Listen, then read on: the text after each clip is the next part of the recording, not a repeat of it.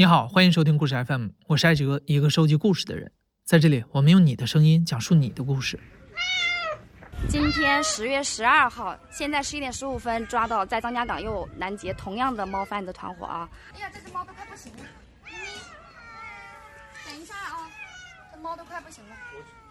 呃，是一车猫，有四十多只，算了一下，五十笼都不止了，这里加起来都都得五十笼有了。有五十笼，五十笼。咪咪，咪咪，来救你们了！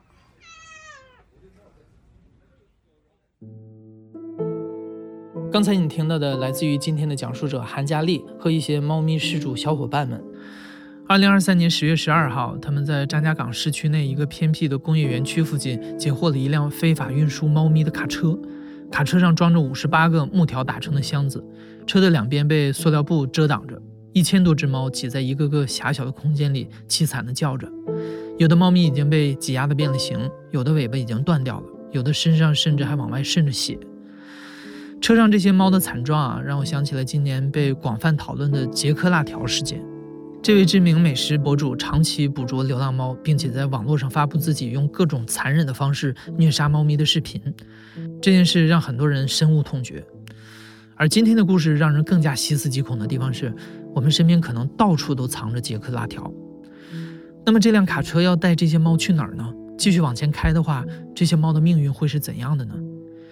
一年之前，韩佳丽也好奇这些问题，于是他就只身一人展开了调查。而这一切都要从一只叫大白的猫说起。大白是韩佳丽领养的一只纯白色的猫，已经陪伴了韩佳丽七年，和她一起居住在上海市长宁区市中心的一个老式的小区里。可能养猫的朋友都和佳丽一样，习惯于这样的场景：当你在外面工作一天，拖着疲惫的身体回到家，一打开门，你的猫就喵喵叫着过来蹭你的脚。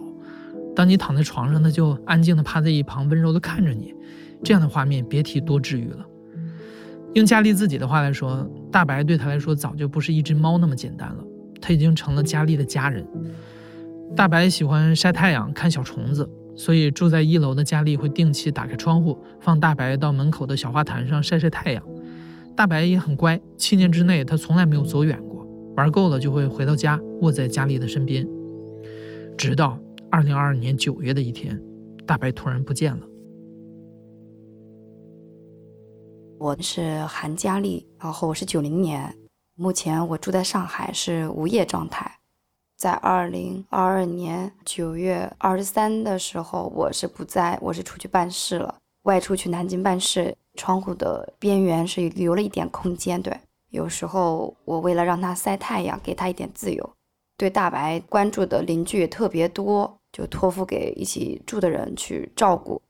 到九月二十四号的时候，当我回来的时候，我怎么呼叫他都得不到回应，怎么就再也没有回声了，任何反应都没有。我觉得是不是有什么意外被邻居可能就太喜欢或其他关心的人，就是先领回家什么之类的。问身边每一个邻居，有的邻居说看到了，有的邻居说没注意。所以在那种情况下，我开始很着急了，所以我立马就去监控室去查看监控。我接近花了两天多的时间，从早上看到晚上，就是没有看到。到最后一天，第二天的左右的时候，再回头重看一个时间段，终于看到了，在九月二十四号的凌晨四点二十八分，一楼的楼道门口出现了一个可疑人物。是一个男人骑着电动车进了我们生活的小区，戴了一个帽子，帽子上面有一个头灯，他还戴了一个口罩，脸部是看不清的一个状态。他拿着一个工具，是一个长杆加一个很大的一个渔网，套住我大白的时候是完全看得很清楚的，就是我能看出大白在渔网里面那种挣扎的状态是多么的惊恐和害怕。看到监控那个画面的时候，完全我的内心就是。很震撼和冲击到，就是完全呆住掉了。怎么会有一个这样的一个人出现在我们的生活小区内？已经是深夜的时候才查看到，在第二天早上天刚亮的时候，我就起床，按照他会走向马路上的方向去跟那些有监控的商家，我都是求着去看的。一天就要问到差不多十几家左右了。他不断的进入到其他的小区里面，用同样的方式偷别的小区里面的猫。距离天亮之前，他进出小区不低于六七个了。他的电动车后面是有一个白框的，然后不断的出现一些就是猫咪。因为我我们所查看一个监控的速度是很慢的，三四天了，所以我是非常很着急的，求助于我生活区的一个片警。通过那边的一个公家的路上的监控，根据特征继续查看到，他带着我的大白离开了我们警察所管控的一个区域，上海的长宁区，进入了闵行区。他全程电动车跑的区域跨了差不多七个区域，我是一路跟着这个偷猫贼跑了七个派出所。我每一天在追踪他的线索，抱着就是自己欺骗自己的一线希望。我觉得他还活着，他肯定是一个幸运的猫。我吃饭也是吃不下的，天一亮我就去寻找线索，天黑之后我才回到家。到家里以后，打开灯的时候，就是看到大白所接触的任何东西和区域，时刻在提醒我，他现在不在了。他陪伴我的重要性是非常大的，会经常听到我的声音，主动的来到我身边，看着我。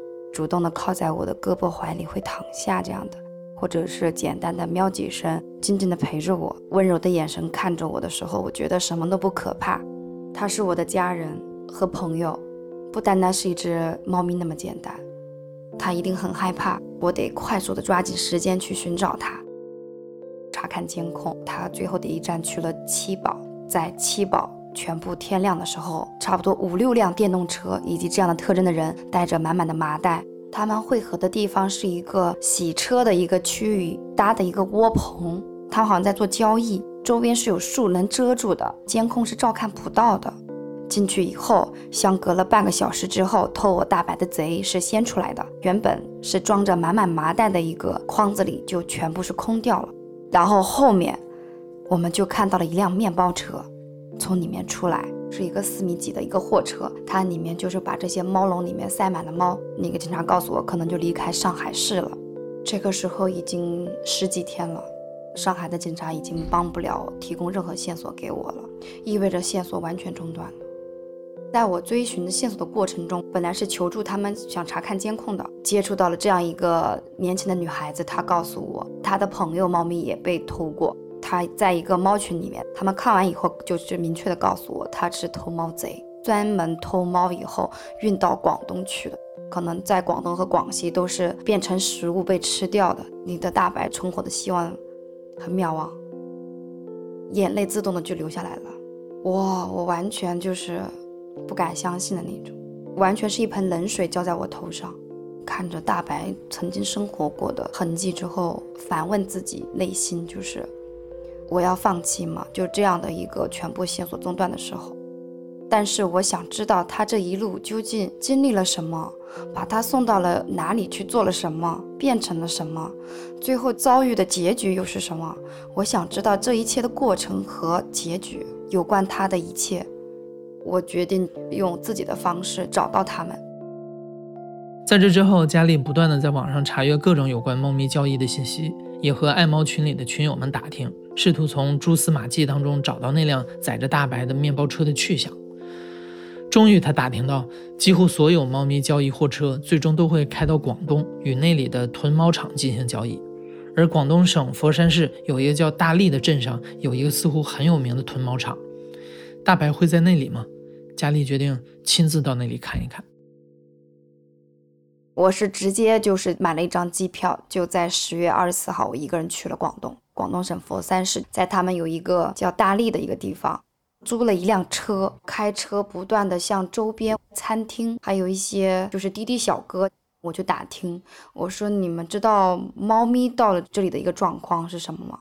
大排档的一个厨师老板告诉我，是有猫的这道菜的，叫龙虎斗，龙是蛇，虎就是猫，在一起成了一道菜，是对人体是大补的。天越冷的时候，就有很多人吃这道菜的。他说，就是一种销售的方式说法也好，反正有的人相信，有的人不相信。他说，如果我想吃这道菜，只要提前一天跟他预约，交个定金，他就会帮我准备好这道菜，按斤称的，二十几块钱一斤。偷猫贼是无本买卖，没有任何的成本，卖给了一个收猫的贩子。收猫的贩子是有批发的价格，比如说江浙沪的达到四块多一斤，卖给了广东这边的猫贩子，可能加到七八块钱一斤，流入到市场的销售可能又加到了十几块一斤，再到了餐厅可能就加到了二十几块一斤左右。很多就是冒充兔肉，完全把猫的四肢砍掉，头部砍掉，按照兔子的形状去变成一个肉类，还有一些就像一个变成一个大鸡腿一样，啊，我是太心酸了，我的付出、情感还有他们的生命，哪止这一点钱呢？那我就花钱雇了滴滴代驾司机，经常跑很多的地方开车，他就比较懂，让他带我去一些可疑、可交易的地方。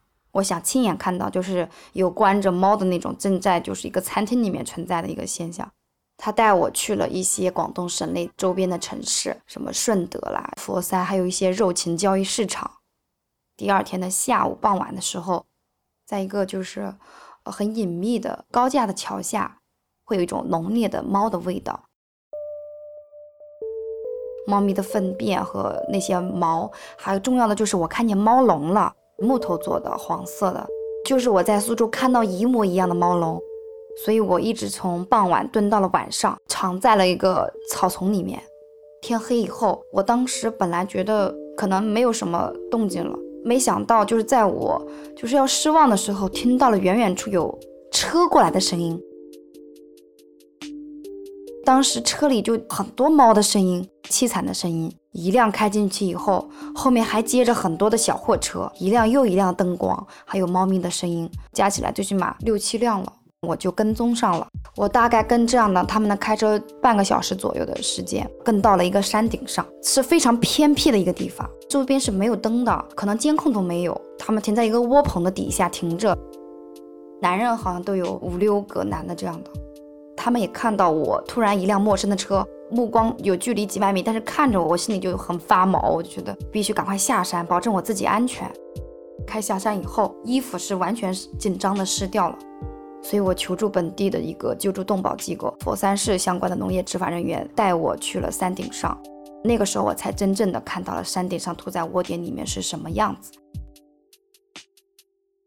当我们到达就是山顶上这个屠宰窝点的时候，已经是深夜凌晨两点多钟了。那个时候没有人，还没有靠近这个屠宰窝点的那个窝棚区域的时候，就闻到了很浓烈的一个血腥的味道。我们走到里面的时候，发现是蛮大的，然后里面就是有大量的铁笼，大概目测有十几个铁笼，加起来最起码有百只的猫咪了。我们打开手机灯光照的时候，就发现很多猫的眼睛。猫咪的眼睛都在发光，看着我们这群陌生人。哇，它们的叫声是非常响亮的，非常响，我永远忘不了。咪喵。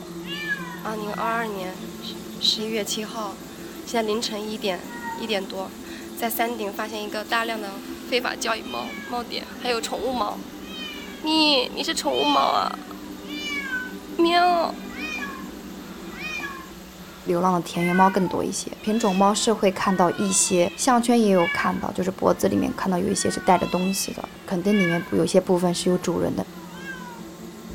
咪咪，然后这里的恶臭味道，他们还，唉，你们怎么可以这么老实，在这里等着屠杀呢？太残忍了。我当时靠近铁笼的时候，就有一只蓝猫，它主动的看见我之后就求我摸摸，然后主动靠近我，手要伸出来，然后我走到哪里，它就跟着我的眼睛看着我。我会救你的。我的心情真的很复杂的，人怎么可以这么坏？我很对不起他们。我对着他们说，我们人类这么坏，你们到这个时候为什么还要相信我们？桶里面有一些臭水，看不到一点食物的。铁笼周边就是猫咪的周边，就全部是屠宰机器。就屠宰机器有那种脱毛机，下面都是杀完以后猫的以后的猫毛，然后还有一些什么铁钩，还有一些血水。不敢看，可是又不得不看。看到了角落里的有一个冰柜，是横着的冰柜，所以我就闭着眼睛先就把冰柜打开。打开以后一看，一些猫的一些冻好的肉体。包括砍掉的一些四肢，用黑袋子、塑料袋装好的一些东西，完全把我吓得手都抖住了，就就是完全人就已经呆掉了，完全意想不到的，就是这样的一个恐怖的、残忍的一个环境，就想到我的大白了，就意识到什么了，眼泪就很快就下来了，我不能原谅他们。如果我的大白还在就好了，咪咪，我的大白，就是我的声音都是很颤抖的，我只能对我的大白说：“对不起，大白，我来晚了。”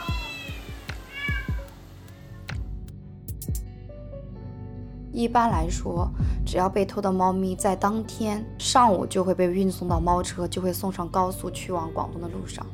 所以到第二天的下午就会到达广东省一些地方的交易跟猫贩子，猫贩子在交易猫以后就会进行屠宰，所以猫咪被偷以后存活的时间不超过三天吧。就是未经任何检疫的动物都是不可以私人这样去屠宰，都是违法的。执法人员就是在记录一切，大家需要先离开，把现场封锁掉。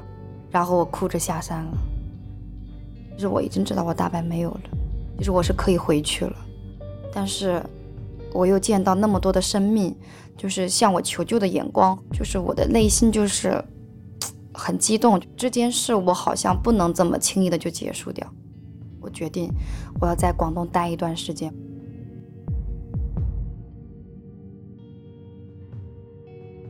那一次，佳丽断断续续在广东待了四个月。他通过群友的消息以及自己对猫车外观的熟悉程度，只身寻找猫咪交易点和屠宰窝点，通过蹲点的方式守住现场之后，不断向佛山市、四会市、清远市等地区的农业执法科举报。让佳丽感到开心的是，每一次的举报都是成功的。农业执法科的工作人员会封闭现场、没收工具，对涉事人员进行行政处罚。但是随着举报的次数越来越多，佳丽也离那些非法运输、屠宰猫咪的工作人员越来越近。在我进行了十几个窝点和非法猫车的举报以后，去年十二月九号，在广东省高速服务区，我又发现了一辆就是非法运输的猫车。就是发现以后准备举报这个时间，突然一辆猫贩子的车开过来冲撞我们的车，就是连续撞击我五次。人生从来没经历过这样的一个车的事故，车就是被撞到凹机进去了。主驾驶是一个年轻我雇佣的男孩帮我开车的。那个男孩年轻男孩说最好不要下车，万一人下车更容易出事。所以我们当时即使是打了幺二零和幺二零的，当时我跟他是分别做笔录的。最后就是很搞笑的是个什么情况？他说我们已经知道你怎么打击我们，怎么对付我们。我当时花钱雇的这个男孩背叛了我，这个男孩子就为了钱呢，他就是把我所有的身份信息，我怎么追击他们，这些全部卖给了猫贩子，然后他们就迅速的把交易地点全部都换掉，全部清空进去。对，二零二三年春节就是一月份，我发现一辆就是刚从非法那个猫车交易完回来的本地的猫贩子小货车，装了上百只猫咪，他们是一对河南夫妇的猫贩子。举报完以后，他就通过其他猫贩子的找到我的联系方式，用电话恐吓威胁我。不是你是谁？我是这边卖猫的，我是谁？你今天举报谁个？你不知道是谁？什么？你你你，我开货了，你把我货拉走了嘛？我你就用举报？你没违法，你怕什么举报的？不是你们卖猫非法贩卖猫的话，违不违法吧？我非法卖什么猫啊？猫猫国家有规定吗？有规定立法了吗？你装什么傻呀？当婊子要离牌坊的人。你在什么地方跟我说，我马上去。我不是吹牛逼。你你跟我说在上海什么地方，我不我不是吹牛逼，我去上海不用开导航，比你还熟。你都有我号码，你还查查不到我吗？你这道道，你们的很多道道，怕什么查不到的？我查了一半了，我我如果查到的话，继续查，继续查。爹你很猖狂啊！操你大爷！你不也很猖狂吗？我不猖狂，我们做我们做文明生意从来不猖狂，从来不坑人不害人。因为那个时候我已经经历过撞车的事件，我就说我也没什么好怕的，我就说只要你们干一天，我就不会放弃。就是有一次，这个猫贩子当时正在屠宰中，所以现场是能看到猫咪们还在屠宰的机器里面的，是自己第一次看到活生生的正在屠宰猫的一个进行中。其实当时地上还存留三只的活猫，所以是很冲击我的，很让我愤怒的。因为我此刻想到，就是我的大白也是这样经历过的，所以我当时就怒吼着说：“谁干的？谁在屠宰的？”然后他就站出来了，所以我就骂他了。他很猖狂地说：“我就宰了几只猫，怎么样？你能拿我怎么样？”那我说：“你知道你们宰的猫是谁的猫吗？你们知道你宰的猫的来源吗？”他会说：“哦，我自己有三个孩子，普通的工作。”养不了我三个孩子，养活我自己的孩子有什么错？农民种地能赚多少钱？我只知道他们所谓在广东本地的猫贩子老板，我抓他们很多的现场，他都是开着 BMW 宝马，用的手机看到也是都是蛮不错的，然后所以能看出他们经济条件都是蛮好的。那我说你的懒惰啊，你们的投机取巧还这么有底气。我说那其他我说送外快递外卖的小哥也都别干了，都跟你们一起干，是不是？社会就不需要运转了。我觉得大家都想赚快钱。身边的执法员就说了，不管你怎么说，私自屠宰就是违法。处罚的话都是行政处罚，可能就是简单的罚款，成本是很低的，所以导致我举报他们一个窝点，他们就立马第二天换一个窝点。我觉得这就需要政府的介入。当时去年的时候，我就把这些资料手捧着去到了信访窗口。我的诉求就是，虽然猫狗不属于家禽，也不属于野生动物的保护，但你们在本土内出现这么多的，就是违法私自屠宰和非法运输这种现象，能否出一个针对从事黑色产业的人员进行重度处罚？而猫狗是历史也好，文化里面也好，它是陪伴人类的。它是能跟人类达成一个情感互动，猫是否能禁止食用？他说这是粤西广东粤西地带的一个 可能习惯，呃，虽然不是广东省全部普遍的，但是他说这些需要征询大众的公民意见，时机没到这样的一个简单的回复吧。从抓捕流浪猫、家养宠物猫，再到虐杀贩卖这条黑色产业链，资料最早可以追溯到上个世纪九十年代末。但是到现在，中国还没有一部专门的动物保护一般法出来。大家比较熟悉的野生动物保护法是保护野生动物的，猫和狗不在其中。畜牧法是管包括猪、牛、羊、鸡、鸭等家畜家禽，猫和狗也不在其中。关于猫狗的屠宰，在我们的法律里其实是被禁止的。动物防疫法规定了有关动物的养殖、运输、屠宰、销售以及经营动物和动物产品的所有环节都需要检疫。没有检疫合格证就不能从事。其实啊，禁止屠宰交易应该意味着没有消费来源，等同于间接禁食。然而现实显然没有达到预期，就像佳丽遇到的状况一样，处罚力度相对较小，使得我们还处于猫狗屠宰相对自由的现实之中。而把检疫问题放在一边，虽然的确有些地方的人并不会把它们视为伴侣动物，也并不觉得吃猫肉在道德上是错误的。但是对于很多像佳丽这样的人来说，他们已经变成了自己的家人，自己的家人以廉价的价格被买卖，然后被吃掉，在情感上是让他们完全不能接受的。这也是为什么在后来的一年中，佳丽坚持陆续成功举报了非法猫咪运输和猫咪屠宰三十多起，涉猎的地区包括佛山市、肇庆市、四惠市、清远市、云浮市、张家港市等。佳丽的名字也变成了广东一带的猫贩最害怕的名字。除此之外，佳丽还在网上开了一个社交账号，取名叫“请不要吃我的大白”。在这个账号里，她坚持发布着自己所掌握的现场素材和证据，呼吁大家发现窝点立刻举报。她不能让自己的大白就这么白白死去，也无法忘记在屠宰点看到的那一双双亮晶晶的眼睛。慢慢的，一些猫咪失主开始求助于她，她也开始用自己微薄的力量帮失主们找回他们的家人。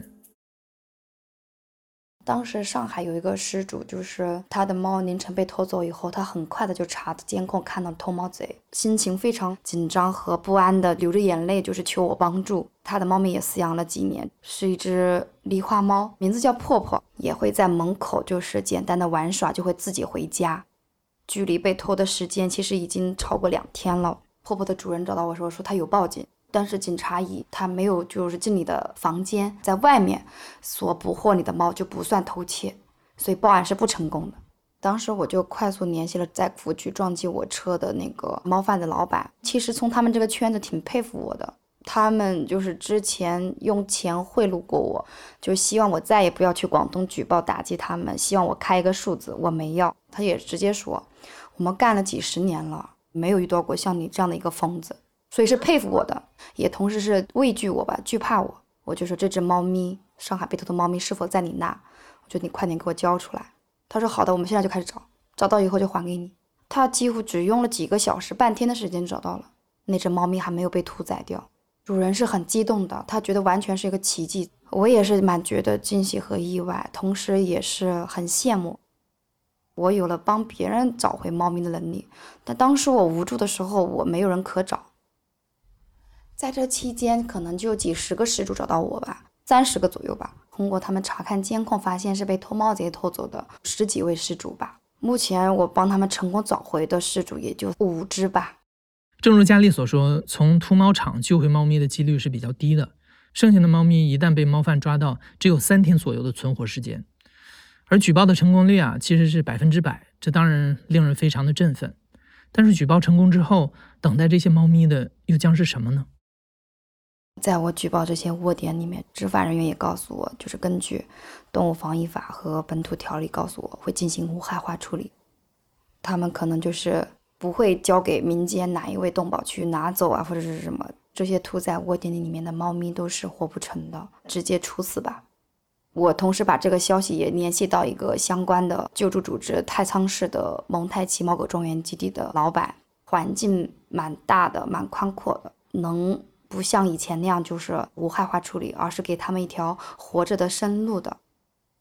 二零二三年十月十二日，张家港市的市区内一个工业园区的一个地方，我们掌握了线索，就是之前举报过的猫贩子晚上偷了很多的猫咪，捕捉了很多猫咪以后，就他们明天一定会交易掉的这批猫咪。然后我说，今天我们要解救这一批猫咪，在他之前已经举报过一次，所以他的这种猫贩子警惕性是非常高的。也可能会被他逃掉，不可能说百分之百成功的。我我们当时因为没有掌握到具体的线索，是无法向官方或者警察或者什么告诉在哪条路咋个哪个时间点。我们是从上海出发，开车出发到张家港，守了一夜，从深夜凌晨蹲守到了上午十一点的时候，这辆猫车就是从我们面前开过的时候，就是很快的进入到那个猫贩子所在的区域，是两辆车屁股与屁股对着这样的交易的。我们先看住了现场，赶快打了幺幺零电话举报。开始猫贩子和我们并没有说话，警察到了以后，他就流起眼泪跟我和警察说，他有重要事情处理，就是他的父亲死掉了。我说你怎么这么巧？怎么可能？通过微信视频电话，妹妹打电话告诉他，就是爸爸真的死掉了。然后警察通过就说，那如果这真的是这样的话，你去处理人生大事吧，这个事情你也逃不掉。当猫贩子走掉以后，因为现场的都是敞开的，看到很多猫咪在流血，状态是非常不好的。有一些人都是第一次看到这样猫车的情景嘛，都是很心痛的。塞进这么狭小的笼子里面，一塞还好几十只，都很残忍。所以当时太仓的蒙太奇猫狗庄园就迅速叫了一辆六米八的一个货车，五十八笼，差不多接近一千只的猫咪。把猫咪就是顺利运输到基地了以后，把笼子撬开，把它们放进房间里面。很多猫咪因为挤压都已经造成死亡了，就是很害怕的，都是蜷缩在笼子里。咪咪，咪咪，今天你们都得救了，不会被捕到广州吃掉了。到这里是安全的，快快快，咪咪，不要怕，出去，哎，你出来，快出去，宝宝点。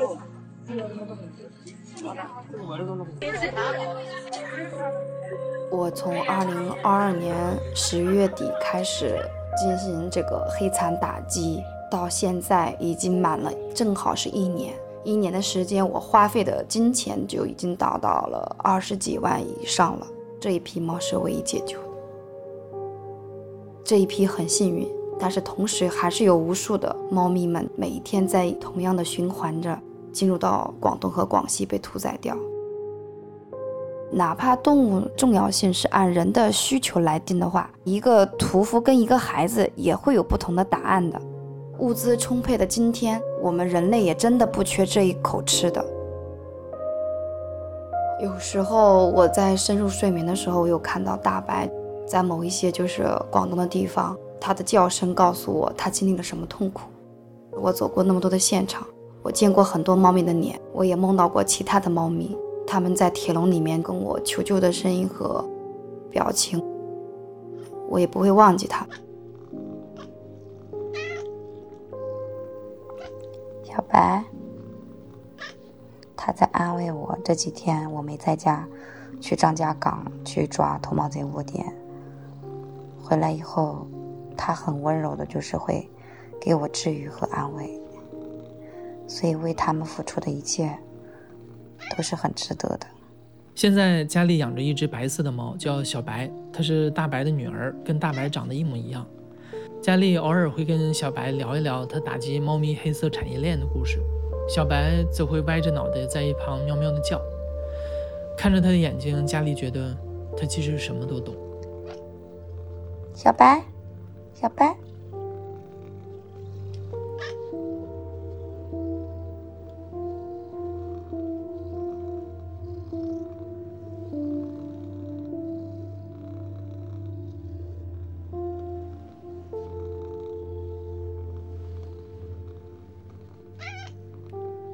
你现在正在收听的是《亲历者自述》的声音节目《故事 FM》，我是主播哲。